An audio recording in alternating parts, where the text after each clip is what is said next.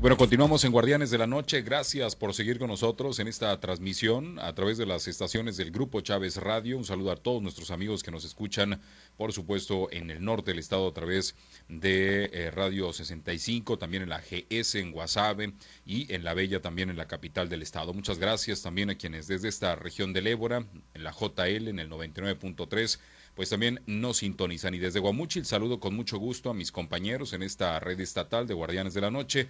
En Guasave está Diana Bon. Diana, buenas noches.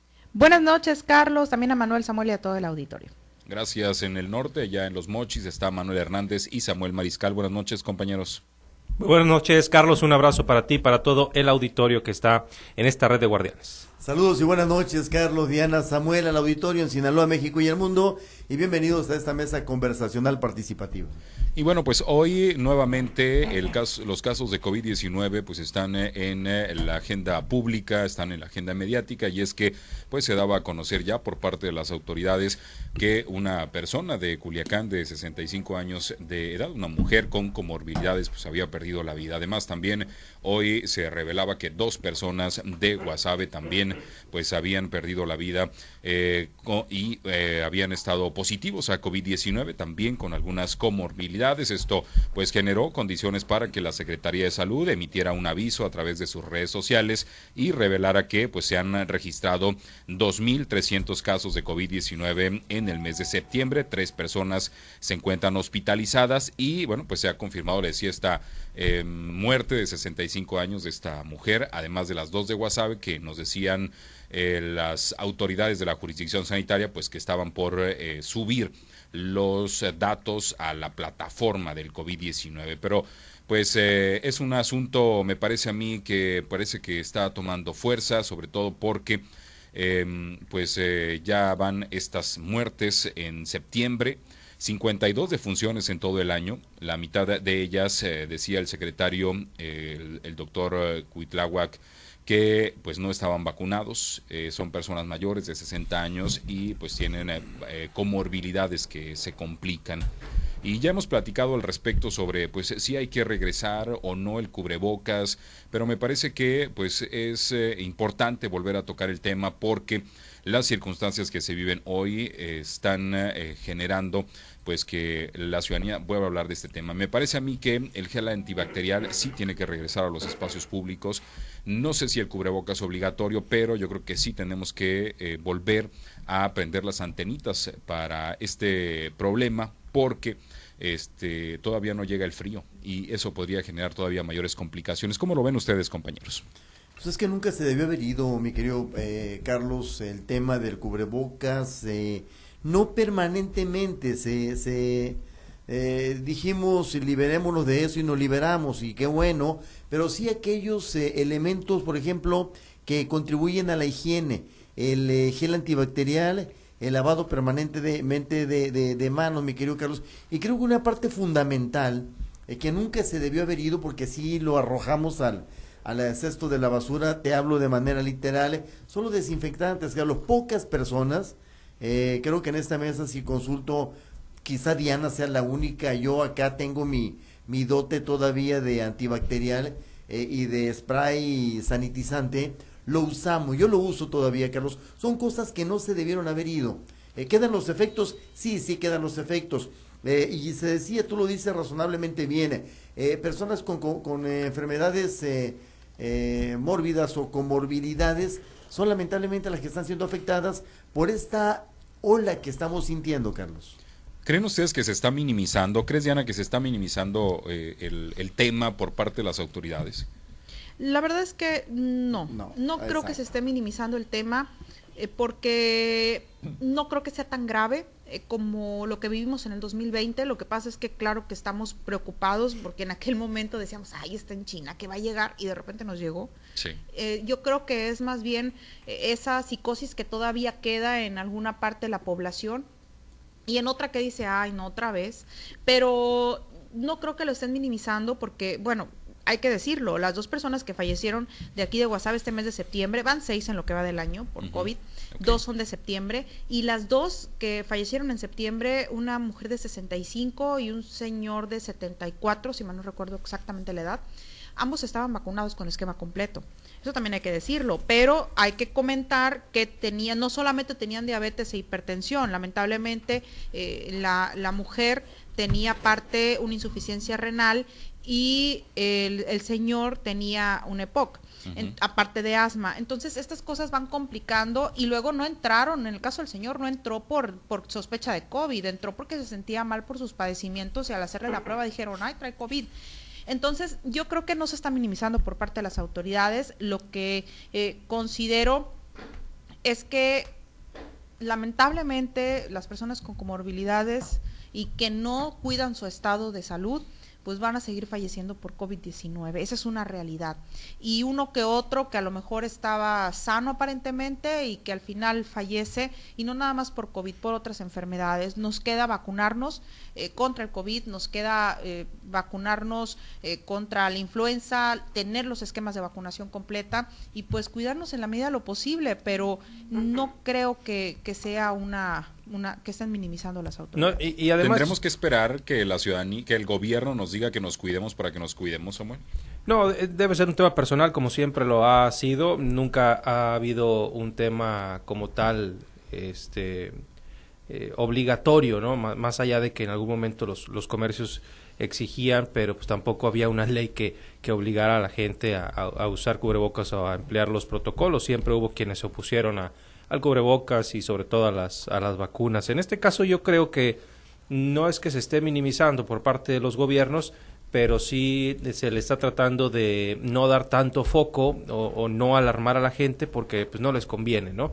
Eh, sobre todo al, sector eh, empresarial, a la iniciativa privada que la pasó terriblemente mal eh, en estos tiempos pandémicos del 2020 a principios del 2022 eh, pues no, no, no, hallaban la suya, ¿no? Y, apenas la cosa eh, vuelve a la normalidad y que de, repente venga otra, otra ola, volver a preocupar a la gente, volver a incentivar que, que la gente se encierre, que la gente no, no, no salga a, consumir, a hacer la vida normal, pues no le conviene ni a los gobiernos ni al sector empresarial. Por ello, creo yo, se le, se le trata de no dar tanto foco. Estamos hablando de una ola que efectivamente eh, está resultando en una importante cantidad de contagios, pero que no debe sorprendernos porque desde un principio se dijo que esto iba a ser endémico y que el cuidado eh, pues eh, iba a tener que permanecer, quizá no con el ahínco o con lo estricto de la época álgida de la pandemia, pero sí eh, con, con, ciertos protocolos que se deben quedar, como me parece muy correcto lo que dice Manuel, el tema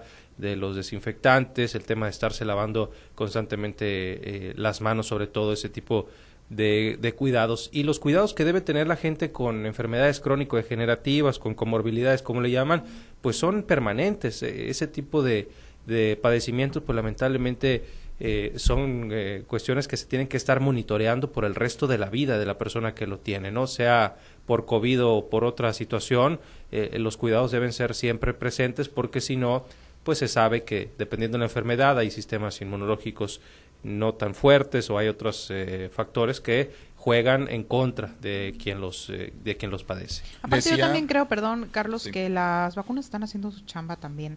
En la, la verdad es que yo creo que a la mayoría de la gente ahorita o a mucha gente ya le dio hace algunas semanas pensando que era gripe, cuando todavía no se hablaba ni siquiera del incremento del COVID. Y en la clínica es muy difícil para los doctores eh, decir esto es COVID, esto es gripe. No, es muy complicado, apenas con la prueba eh, lo saben porque los síntomas son pues prácticamente iguales. Yo creo, yo creo Diana eh, que ya sabemos, dos años nos debieron de haber instruido en lo que hay que hacer, en lo que esto significa en lo que, en lo que debe de proceder ante el menor síntoma de COVID o de gripe, es decir, ya sabemos, dos años, eh, 19, 20 y 21, en las postrimerías del 21 e inicio del 22, creo que ya sabemos cómo actuar, ya sabemos cómo, eh, si queremos tomar la determinación de arrinconarnos, es decir, de aislarnos, aislarnos de manera voluntaria, lo podemos hacer si es que tenemos esa sospecha.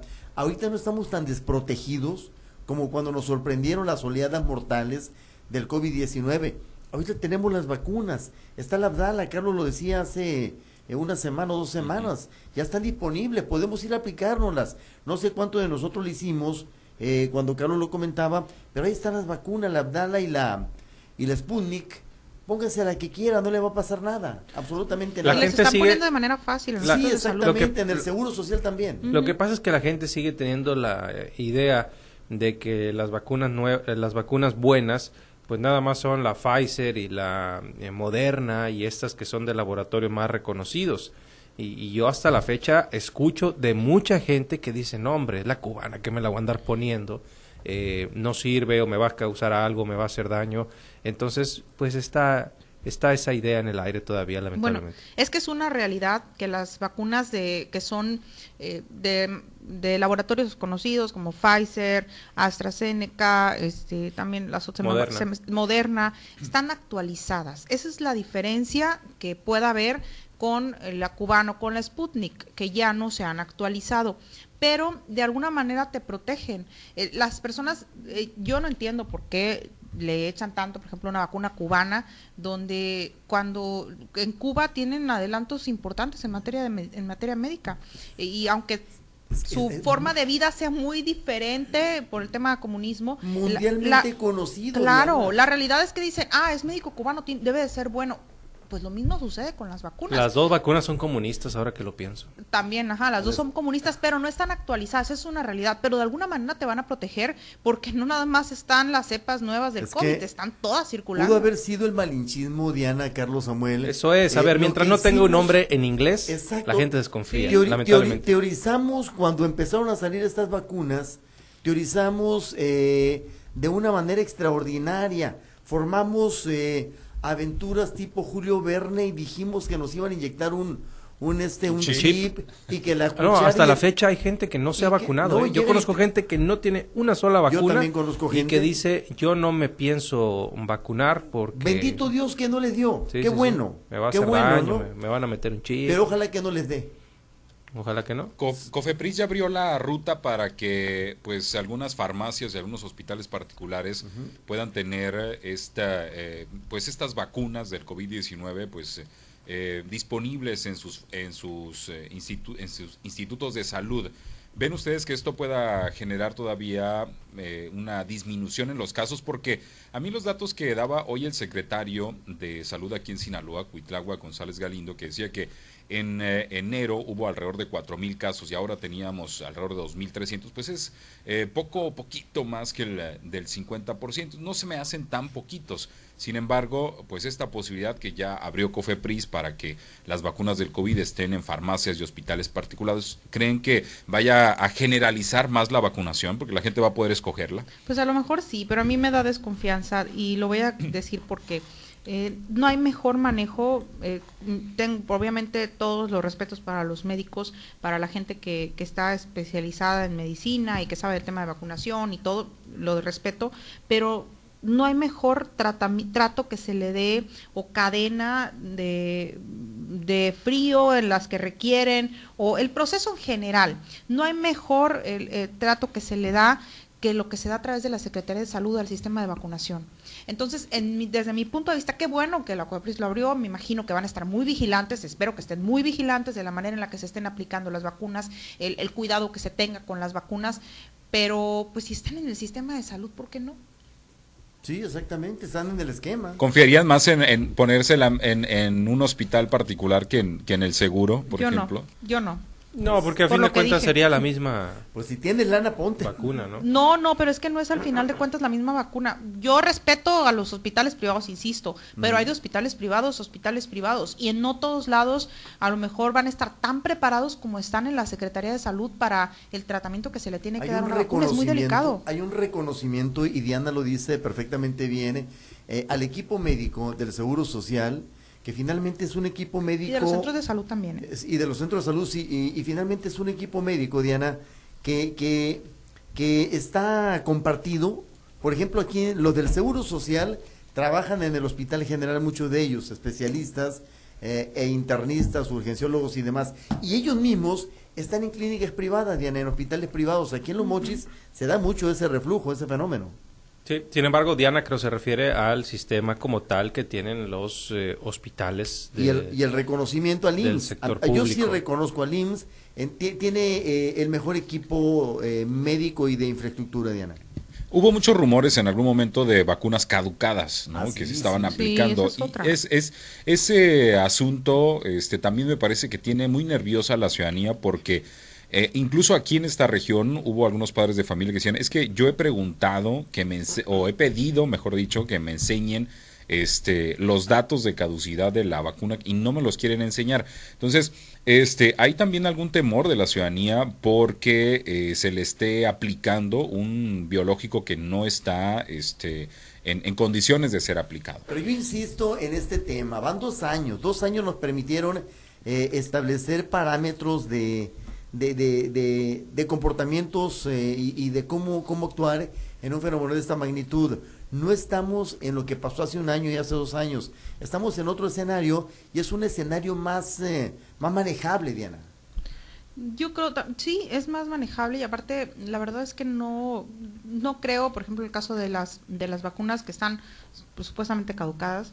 Eh, la verdad, yo por el, reconocimiento que se tiene, no solamente al IMSS, también a, eh, obviamente al centro de salud, que es el mejor manejo que se da a las vacunas, yo creo que, que no, no tienen por qué vacunarte con, con, las vacunas que están caducadas. En todo caso, ¿se acuerdan cuando apuraron los esquemas de vacunación porque iban a caducar? Pues era por eso, porque pues, se pueden meter en un broncón a nivel nacional si empiezan a poner lotes caducados. No, no, sí, efectivamente. Reacciones que se pueden generar en la ciudadanía y que pueden este pues generar otras otras cosas o desencadenar otros eh, pues otras reacciones que pudieran complicar todavía más los cuadros de salud de la ciudadanía, ¿no? Sí, efectivamente, efectivamente, pero, pero es otro escenario ya el en el que estamos ahorita inmersos. Es otro escenario y creo que no debemos de alarmarnos, pero sí, sí debemos de, advertir que ahí están las vacunas, Carlos. Y tú lo has comprobado. Yo creo que ahí están las vacunas. Si usted tiene la posibilidad todavía de este, traer su gelecito antibacterial, tráigalo. Y más en, estos, en estas fechas, porque em, pues em, el COVID-19 se está comportando como una gripe normal y eso genera, por supuesto, Em, pues que la gente pues salga, ande y este y puede que ande el bicho por ahí y usted pueda tocarlo. Entonces, traiga su, gelecito. Si no quiere usar el cubrebocas, pues no lo use. Pero yo creo que sí eso ayudará bastante a que la condición de, de contagio pueda este, disminuir, porque aunque la gente es esta variable es mucho más eh, contagiosa, pues sí es eh, menos, este, afecta menos la salud de las personas, ¿no? Y cuidar mucho también eh, a los pequeños, creo yo, a los niños que en las escuelas se han venido dando algunas cadenas de contagio, los niños obviamente,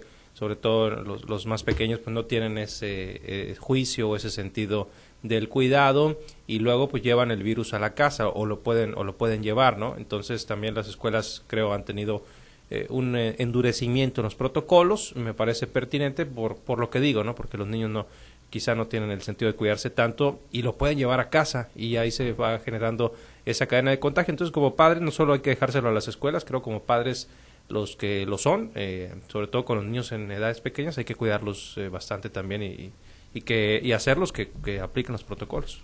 Vamos a las conclusiones, ya son las nueve con once minutos, Manuel. Fíjate, espérate, un, comentario final. Eh, yo pensé que Samuel venía con síntomas de COVID. No, lo que pasa es que le pegaron una pela a las chivas, ¿eh? Viene, venía llorando entonces. No. Traigo eh, alergia. No, y trae alergia a cualquier este americanista, como ahora fue eh, Mazatlán. Que no, pero se alegran, se alegran. Oye, no, no, mira, los funcionarios... ¿3-1 cuánto quedó? 3-1. No, y de milagro metieron el. Oye, pero ¿cómo es eso que el, que el, Mazatlán? no, no, no, no, creer ¿qué pasó, Carlos? No lo entiendo. ¿Qué pasó, Carlos? No, no, no puedo No, es que Chivas viene mal y de malas. O sea, ahorita nada, nada le sale. Oye, pero el Mazatlán es. Eh, no, y deja tú. vienen de la pela que les pegó el América. Y nos ganaron en, en Guadalajara. O sea, dijeras tú, estaba el Mazatlán en su casa ahí en el puerto, pero estaban en el estadio de la Chivas. Dice un amigo de Samuel, muy amigo, Bernardo Cárdenas, gerente de Japama, dice: Amigos, consuelen a Samuel en cabina, por favor. Dile que puro Mazatlán, pero nada más, más que se vacune con la verdad a ver qué pasa. no, si andan, andan lo contentos, se lo están acabando a Samuelito, ¿eh? Sí, hoy se va a ir a acostar tempranito, yo creo, para olvidar este eh, trago amargo que le hicieron pasar Mira, toca a su equipo. Toca aguantar porque cuando nosotros ganamos también este, se disfruta bastante la carrilla, entonces pues así es esto. Ahorita me, toca aguantar el bullying, que es bastante, cómo, cómo lo gozan los americanistas. Pero bueno, un saludo para todos. Bueno, si les parece, concluimos, Diana. Pues yo, yo creo que tienen que estar tranquilos, no eh, pues no alarmarse, pero sí tomar precauciones. No pasa nada con que se pongan el cubrebocas en espacios cerrados, eh, con que pues usen el gel antibacterial. Eh, de nueva cuenta, no estoy diciendo que lo usen todo el tiempo el, el, cubrebocas, pero sí, aparte, pues ahorita anda todo lo que da los meetings o los acercamientos entre políticos, entre y pues recuerden también que no se cuida ninguno y que van y vienen por todos lados y eso puede provocar que pues nos enfermemos, entonces hay que tener cuidado nada más yo y sí quiero, yo sí quiero agregar una cosa nada más, aprovechemos lo que tenemos disponible en las vacunas, Carlos. Sí, efectivamente. Eh, Samuel.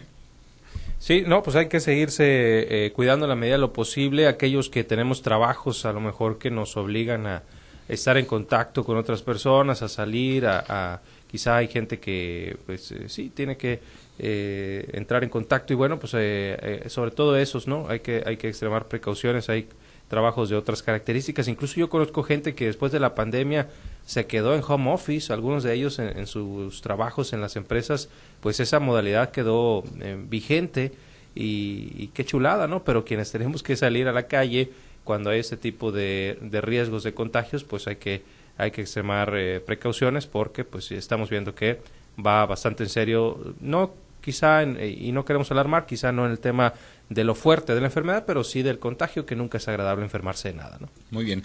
Pues muchas gracias, eh, compañeros. Eh, muy buenas noches a todos. Pues ni tan buenas. Buenas noches. buenas noches. Buenas noches. Vamos a regresar a los espacios locales.